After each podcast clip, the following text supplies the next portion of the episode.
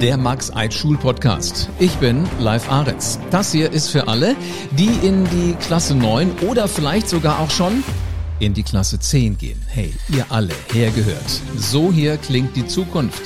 An der Max-Eid-Schule in Dreieich gibt's alles, was für Schülerinnen und Schüler mit mittlerer Reife oder mit Zulassung zur gymnasialen Oberstufe wichtig ist.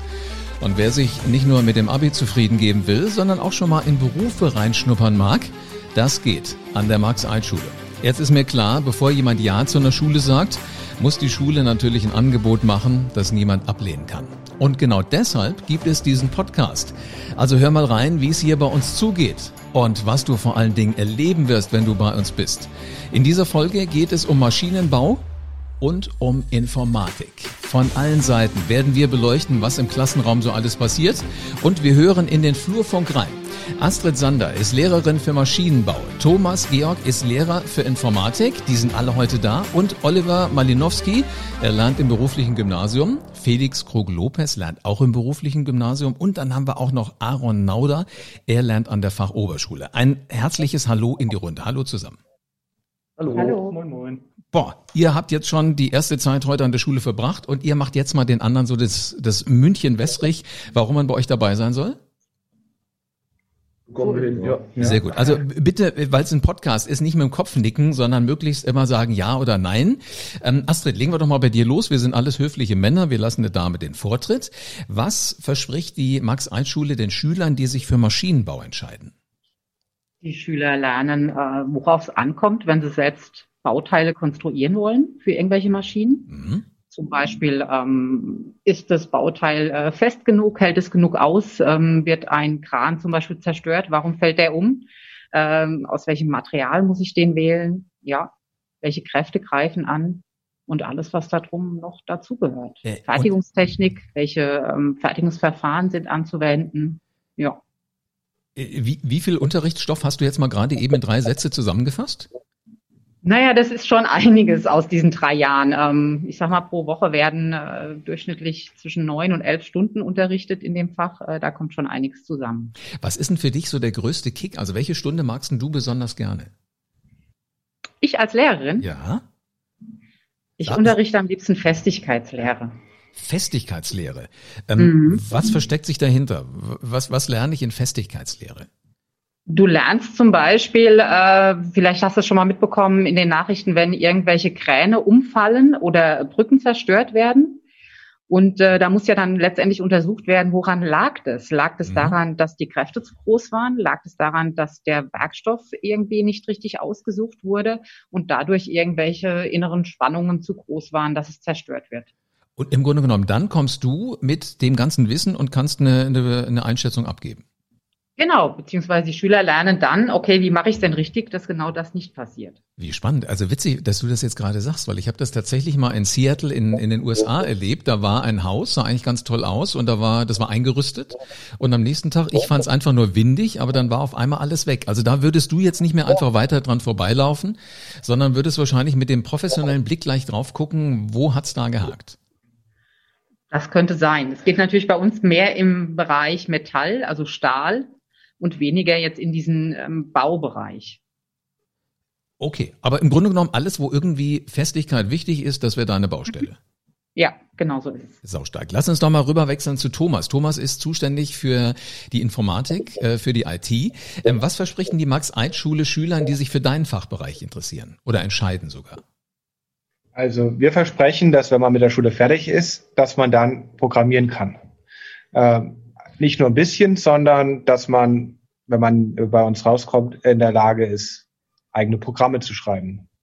Und das, da kommt man hin, indem man über die Jahre hinweg kreative Lösungen für interessante Programmierprobleme findet oder versucht, die zu finden. Und ja, die Informatik ist ja so ein bisschen so Zukunft in der Gesellschaft. Und wenn man als mhm. Kann man da, da mitarbeiten. Ja. Weißt du, weißt du noch, ich, ich bin ja jetzt schon Zacken älter. Ich würde bei euch wahrscheinlich, wenn ich mich als Schüler bewerben würde, äh, doch aus der aus der Masse der altersgerechten äh, Entscheidung rausstechen. Ähm, als es so erste Computer gab, ich weiß nicht, ob ihr euch da noch dran erinnern könnt, die hießen damals Commodore äh, VC20, VC64, Atari und so weiter. Ähm, ich wollte immer so gerne so einen haben, weil ich habe genau an das schon geglaubt, was du gerade gesagt hast. Und weißt du, was mein Vater dazu gesagt hat? Nee. Äh, nee. Du, das mit Computern geht vorbei. Und deswegen habe ich nie einen gekriegt. Und ich bewundere heute wirklich jeden, der Nullen und Einsen so sortieren kann, dass da wirklich was draus wird. Ähm, äh, Thomas, wenn du jetzt mal so zurückdenkst an deine Zeit schon an der Schule, was war denn das spannendste Projekt, was, was Schüler mal programmiert haben? Um, ähm, das, das ist schwer zu sagen, weil bis, bisher haben wir in den Jahren, in denen ich jetzt hier war, jedes Mal komplett neue Projekte gemacht. Und jedes ist auf seine andere Art und Weise spannend. Manchmal bauen wir ein äh, probieren wir eine eigene CPU zu bauen virtuell oder wir programmieren ein Computerspiel. Oder jetzt im aktuellen Jahr haben wir gerade ein E-Mail-Programm nachgebaut. Also um auch also im Grunde genommen. Das sind komplett verschiedene Projekte, so, ja. die aber im Grunde im Kern eigentlich doch wieder viel gemeinsam haben. Das klingt jetzt alles so einfach, weißt du, als immer eben schnell ein E-Mail-Programm programmieren. Wie viel Aufwand steckt denn da drin? Ah, drei, zwei Wochen vielleicht haben wir das, haben wir gebraucht. Ja. Und dann im Grunde genommen benutzt ihr das auch tatsächlich ähm, so für eure Schule oder oder verkauft ihr es sogar? Ah, nee, also das ist, äh, man kann damit dann Mails verschicken, aber ich benutze ich benutze es jetzt selbst nicht. So, aber aber es ist schon schön da drauf zu schauen und sagen, ja, das ist unser E-Mail-Programm. Wie cool. Also das heißt, eure Schüler gehen von der Schule dann äh, irgendwann weg, haben nicht nur ihren Schulabschluss in der Tasche, sondern können auch sagen, guck dir das an, das haben wir entweder mal gebaut bei Astrid oder das haben wir bei dir programmiert. Ja, das, das ist ja das Besondere auch äh, bei einer beruflichen Schule. Also wir erstellen wirklich Dinge, die man am Ende angucken kann und sagen kann, hier, ich habe was gemacht. Extrem ja? spannend. Ähm, ja. Lass mich nochmal zurückgehen zu Astrid. Astrid, äh, wenn es um Maschinenbau geht, ähm, wo, wo, wo stelle ich mir vor, findet denn der Unterricht bei euch statt? Also zu Corona-Zeiten sind wir natürlich ein bisschen eingeschränkt. Ähm, deswegen kann Oliver leider vielleicht auch nicht so viel dazu sagen.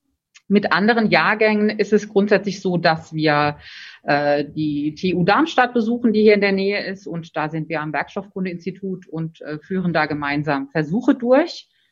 Dann äh, besuchen wir mindestens ein ähm, Autowerk, entweder im Rahmen der Klassenfahrt waren wir zum Beispiel in Leipzig und haben äh, BMW besucht. Oder äh, wir haben schon Brauereibesuche durchgeführt, wo man auch ganz gut diese Automatisierungstechnik sich anschauen kann. Hast du gerade gesagt Brauereibesuche? Ja, natürlich, wow. mit anschließender Bierprobe. also Arbeit und äh, Spaß kommt schon äh, ganz nahe zueinander bei euch. Ja, natürlich, das gehört auch zusammen. Ja, da hast du schön recht. Ähm, sag mal, Oliver, ähm, auch, auch wenn jetzt das Corona-Jahr irgendwie ein anderes war für dich, ähm, warst du schon mal bei einer der Exkursionen dabei? Leider nicht. Ähm, wenn du dich dann schon mal auf eine freust, ich komme gleich mal zu dir, wenn, wenn du dich dann mal auf eine Exkursion freust, was würdest du da gerne mal ausprobieren? Oder was interessiert denn dich in so einer Brauerei? Also vielleicht nicht die Brauerei, sondern dann wäre ich mehr bei der beim Autohersteller, mhm. da mich halt allgemein auch schon Motoren halt sehr interessieren. Und es wäre dann halt quasi mal das zu sehen hinter den Kulissen, wie das alles abläuft. Also einen Motor, nehme ich an, hast du schon häufiger mal in, in Augenschein genommen, aber mal zu gucken, wie, wie sowas zusammengebaut wird, wie sowas funktioniert ja. auf, der, auf der Ebene einer Fabrik. Was erwartest du da, was da so auf dich wartet? Einfach auch mal, also zu sehen halt, wie die quasi das automatisiert haben und so weiter, quasi das, was halt irgendwie Ford mal vor 100 Jahren ungefähr erfunden hat, mit dem Fließband, mit der Fließbandtechnik mhm. und das halt mal auch wirklich halt zu sehen, wie das halt so schnell geht, dass die halt irgendwie am Tag irgendwie 400 Autos, 500 Autos oder 1000 Autos produzieren können. Ja, Wahnsinn, ne? Sag mal, Astrid, ähm, jetzt könnte ja der Oliver eigentlich nur sagen, ich mache mal eine Führung mit. Egal bei, bei welchem Automobilhersteller. Was ist denn der Kick dran, wenn man das mit euch macht, wenn man das im Rahmen vom Unterricht macht? Na ja, gut, wir können natürlich auf gewisse Dinge äh, anders eingehen. Äh, wenn wir zum Beispiel bei einem Auto sehen, wie die Motorhaube da zusammengeschweißt wird mit den Schweißrobotern, ist das was, was natürlich die Schüler auch nochmal bei uns in der Theorie, in Automatisierungstechnik oder CNC-Technik ähm, weiter vertiefen können. Ja. Oder wenn äh, so feststellen, wie wird lackiert, auf welche Art und Weise, mit welchen äh, Materialien. Oder auch die Umformstandstechnik. Äh, da sieht man, wie eine Autotür gestanzt wird, hergestellt wird, umgeformt wird. Ähm, das kann man dann einfach in der The Theorie nochmal nachvollziehen, welche Kräfte da überhaupt wirken, damit sowas funktioniert. Extrem spannend klingt das. Sag mal, Maschinenbau wird ja sicherlich clever ähm, auch organisiert. Wie ist das bei euch gemacht? Wie ist das aufgebaut? Also grundlegend, wir haben ja drei Jahre in der Oberstufe. Davon sind für den Maschinenbauunterricht reserviert pro Jahr zwischen neun und elf Stunden. In der, äh, Im ersten Jahr in der E-Phase sind da auch noch zwei Stunden in der Werkstatt mit dabei. Aber in den Folgejahren ist es dann doch eher theoretisch. Ne? Ähm, und dann haben wir noch in der Q3 im Angebot äh, Konstruieren mit SolidWorks am PC. Seit neuestem haben wir auch einen 3D-Drucker, so dass wir das dann auch tatsächlich umsetzen kann, was man da konstruiert hat. Sehr spannend. Ähm, sag mal, Oliver, wie viel Theorie stecken in diesem Maschinenbau aus deiner Sicht drin? Viel. Also man macht halt mehr theoretisch als praktisch, in, also im Berufsgymnasium zumindest, mhm. da wir ja nur in der E-Phase quasi die praktische also in der, in der Werkstatt sind, wo wir dann halt auch was machen. Ansonsten ist halt eigentlich nur Theorie, aber das hat auch was. Also zum Beispiel jetzt, wir hatten technisches Zeichnen in der e, E-Phase und das war dann halt quasi, dass wir halt die ganzen Werkstücke auch selber zeichnen müssen und halt dann auch unter Umständen vielleicht mal auch damit halt irgendwas ausrechnen können. Ähm, jetzt bitte keine diplomatische Antwort, sondern wirklich eine ehrliche. An welche Stunde erinnerst du dich denn gerne zurück? Da gibt's zwei. Einmal quasi die erste in äh, in der Werkstatt, wo wir dann quasi erstmal alles gezeigt bekommen haben, was wir halt benutzen dürfen, was relativ viel war. Mhm. Und dann halt quasi damit halt arbeiten durften, sowie dann halt auch das technische Zeichnen, was wir dann halt auch bisschen Kreatives halt zu tun hatten. Wie, wie stelle ich mir das vor? Wie geht das bei dir zu Hause zu? Also sitzt du dann auch mal so da, wenn du merkst, irgendwas funktioniert hier nicht mehr so ganz genau, vielleicht könnte ich eine bessere Lösung finden und du äh, zeichnest dann schon mal die Lösung für den Haushalt in Elterns äh, Haus äh, für der Zukunft? Das nicht. Das fängt erstmal eher mit kleineren Bauteilen, irgendwie zum Beispiel einer Schraube oder einem kleinen Quadrat, der dann irgendwie eine, ein, also nochmal irgendwie ein Loch durchgebohrt bekommen hat oder ähnliches. Das ist am Anfang erstmal nur klein und dann steigert man sich ja, da halt. besser. Gerade sowas kann ich im Haushalt gut gebrauchen. Also wenn es dir mal langweilig ist und du möchtest gerne was ausprobieren, komm gerne hier zu mir ins Studio. Hier brauche ich immer irgendwie clevere Ideen, wie, wie ich hier noch Dinge verbessern kann. Also hätte ich große Lust drauf. Ähm, wenn wir nochmal zur Informatik rübergehen, wie viel ähm, Hightech steckt denn in der Max-Eid-Schule? Thomas, vielleicht Frage an dich. Ja, ähm, besonders wenn man sich für Informatik entscheidet, hat jeder in der, hier in der Schule seinen eigenen Computer. Also man sieht nie Bilder, wo Leute zu zweit vor einem Computer sitzen müssen. Äh, die Ergebnisse teilen wir auf digitalen Tafeln und werfen die da an die Wand. Unser Internet ist ziemlich schnell. Wir haben hier WLAN. Äh, wir sind auch von der Software so ausgestattet, dass wir den Unterricht eigentlich überall hin verlegen können, wenn wir, wenn wir müssten, wenn wir wollen. ja. Und äh, ja, wir sind schon ziemlich digital. Also wir haben alles, was ein Informatiker so braucht. Mhm. Und das ist ja zum Glück häufig auch nur ein Laptop. Ähm, denn selbst Facebook, Google und äh, andere Firmen wurden ja auch nur in der Garage erfunden. Ne? Da brauchen Informatiker nicht viel mehr als ein Computer. Ist beneidenswert eigentlich. Sag mal, habt ihr eigentlich noch Tafeln so richtig mit Kreide, äh, so, so, so, so, ein, so ein grünes Dingens, oder habt ihr mittlerweile auch das digitalisiert? Ich glaube, eine gibt's noch. Eine einzige noch. Im Museumsraum der Max-Eid-Schule meinst du, ja? Ja, es gibt noch einen Raum, glaube ich, da ist noch eine, eine alte Tafel. Ja. Und, und ansonsten seid ihr da auch schon richtig dabei. Äh, lass mich doch mal den Felix fragen. Felix ist einer von deinen Schülern, ne? Ja. Äh, Felix, wie viel Hacker steckten so in dir? Ja gut, äh, Hacker hört sich immer so illegal an. Äh, mir wurde aber relativ schnell beigebracht, dass Hacken gar nichts groß Illegales ist, sondern du guckst dir im Grunde genommen einfach ähm, ein Programm oder ein Computer, zum Beispiel einen Schulcomputer an und guckst, was für Möglichkeiten du hast. Vielleicht gehst du halt auch mal hinter das Erlaubte und guckst, wie du das, den Schulcomputer dir so programmieren kannst, dass er dir besser gefällt. Ähm, aber im Grunde genommen würde ich sagen, dass dadurch, dass wir sehr, sehr viel programmieren und sehr, sehr viel mit den Computern und auch der Hardware zu tun haben, dass bei mir schon ein ordentlicher Teil Hacker drinsteckt. Wenn, wenn du jetzt sagst, okay, ist ein ordentlicher Teil Hacker drin, aber natürlich ganz äh, auf, auf legalem Weg. Ähm, was sind so die Programme, die, die Spiele, die Projekte, wo du richtig Lust drauf hattest, daran zu arbeiten? Naja, ich weiß noch, dass wir in der 11. Klasse habe ich das Spiel Flappy Bird nachprogrammiert gehabt. Da saßen wir, glaube ich, zwei Wochen auch dran und haben rein dieses Spiel programmiert gehabt. Und da ist es halt, es ist einfach cool, wenn du dann siehst, was du für Fortschritte hast, wenn du am Anfang dran bist und einzelne Klassen programmierst und äh, dann vielleicht nur die Figur, die im Spiel letztendlich ähm, vorkommt und dann am Ende das ganze Spiel hast, wo dann die Figur wirklich sich bewegen kann mit den Maustasten und du praktisch das Handyspiel, was du deine Kindheit über auf dem Handy gespielt hast, jetzt selber programmiert hast. Äh, das war schon ein cooler Moment. Oder jetzt auch, wie mein Lehrer schon gesagt hatte, äh, den E-Mail-Web-Server. Äh, das war auch was, wo du zwei Wochen konsequent dran gesessen hast und jeden Tag wirklich Fortschritte gesehen hast. Und ja, es hat Spaß gemacht. Hm, das klingt sehr cool. Sag mal, diejenigen, die jetzt diesen Podcast hören, werden mit einer hohen Wahrscheinlichkeit wahrscheinlich genau vor der Entscheidung stehen, vor der du standest. Äh, will ich an die Max-1-Schule gehen oder nicht? Wenn du dich nochmal in die Lage zurückversetzt, ähm, ist das denn alles wirklich eingetroffen? Ist das alles tatsächlich wahr geworden, was dir da versprochen worden ist? Ja, eigentlich schon. Eigentlich zu 90 Prozent schon. Ähm, ich habe mir, mir wurde gesagt, dass viele Spiele programmiert werden. Wie gesagt, wir haben sehr viel auch mit Spielen gemacht gehabt, vor allen Dingen in der elften Klasse, vor allen Dingen, wenn du ähm, beim Programmieren reinkommst. So die ersten neun Schritte sind natürlich immer was, was Besonderes. Ähm, ich habe früher sehr viel mit dem Computer zu tun gehabt und habe dann aber auch sehr viel vielleicht auch nur vom Computer gespielt ähm, und dann aber auch zu verstehen, was dahinter passiert Aha. und wie das passiert, das waren schon die ersten Schritte, die dann ziemlich Spaß gemacht haben. Also es klingt wirklich nach einem Plan. Sag mal, ähm, Thomas, nochmal zu dir zurück. Man sagt ja auch Daten, also das, womit ihr umgeht, sind so das Gold in unserem Jahrhundert. Was gibt's denn da noch alles zu entdecken? Was gibt's denn da noch alles zu lernen? Um, ähm, das ist halt äh, echt schwer zu sagen, denn vor 15 Jahren hat glaube ich, auch noch keiner gewusst, wo die Informatik uns heute hingebracht hat. Und das hatte man äh, in der Zeit, jetzt wenn wir nochmal zum Commodore zurückgehen, als man da in die Zukunft geguckt hat, konnte man das wahrscheinlich auch schwer absetzen, äh, abschätzen.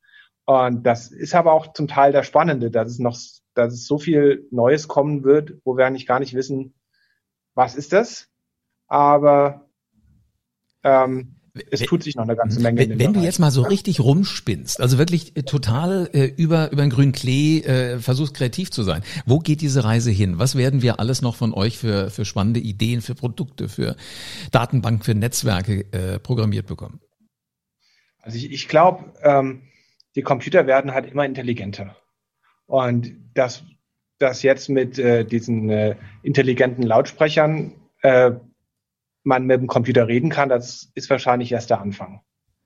Äh, bald äh, kommt da wahrscheinlich noch einiges mehr, dass man da sehr intelligente Fragen an das Gerät stellen kann und dann auch äh, hilfreiche Antworten bekommt. Mhm.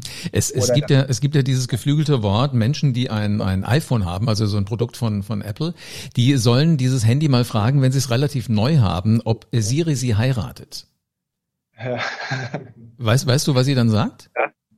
Äh, nein, habe ich noch nicht probiert. Also das, das Gerät muss wirklich neu sein. Und dann sagt Siri, ich habe es auch probiert, ähm, äh, das ist eine nette Frage, aber ich glaube, dazu kennen wir uns noch nicht gut genug. Also das ist natürlich nämlich anprogrammiert, die reagiert nur auf diese eine Frage. Aber geht das so Richtung künstliche Intelligenz, was du da gerade beschrieben hast?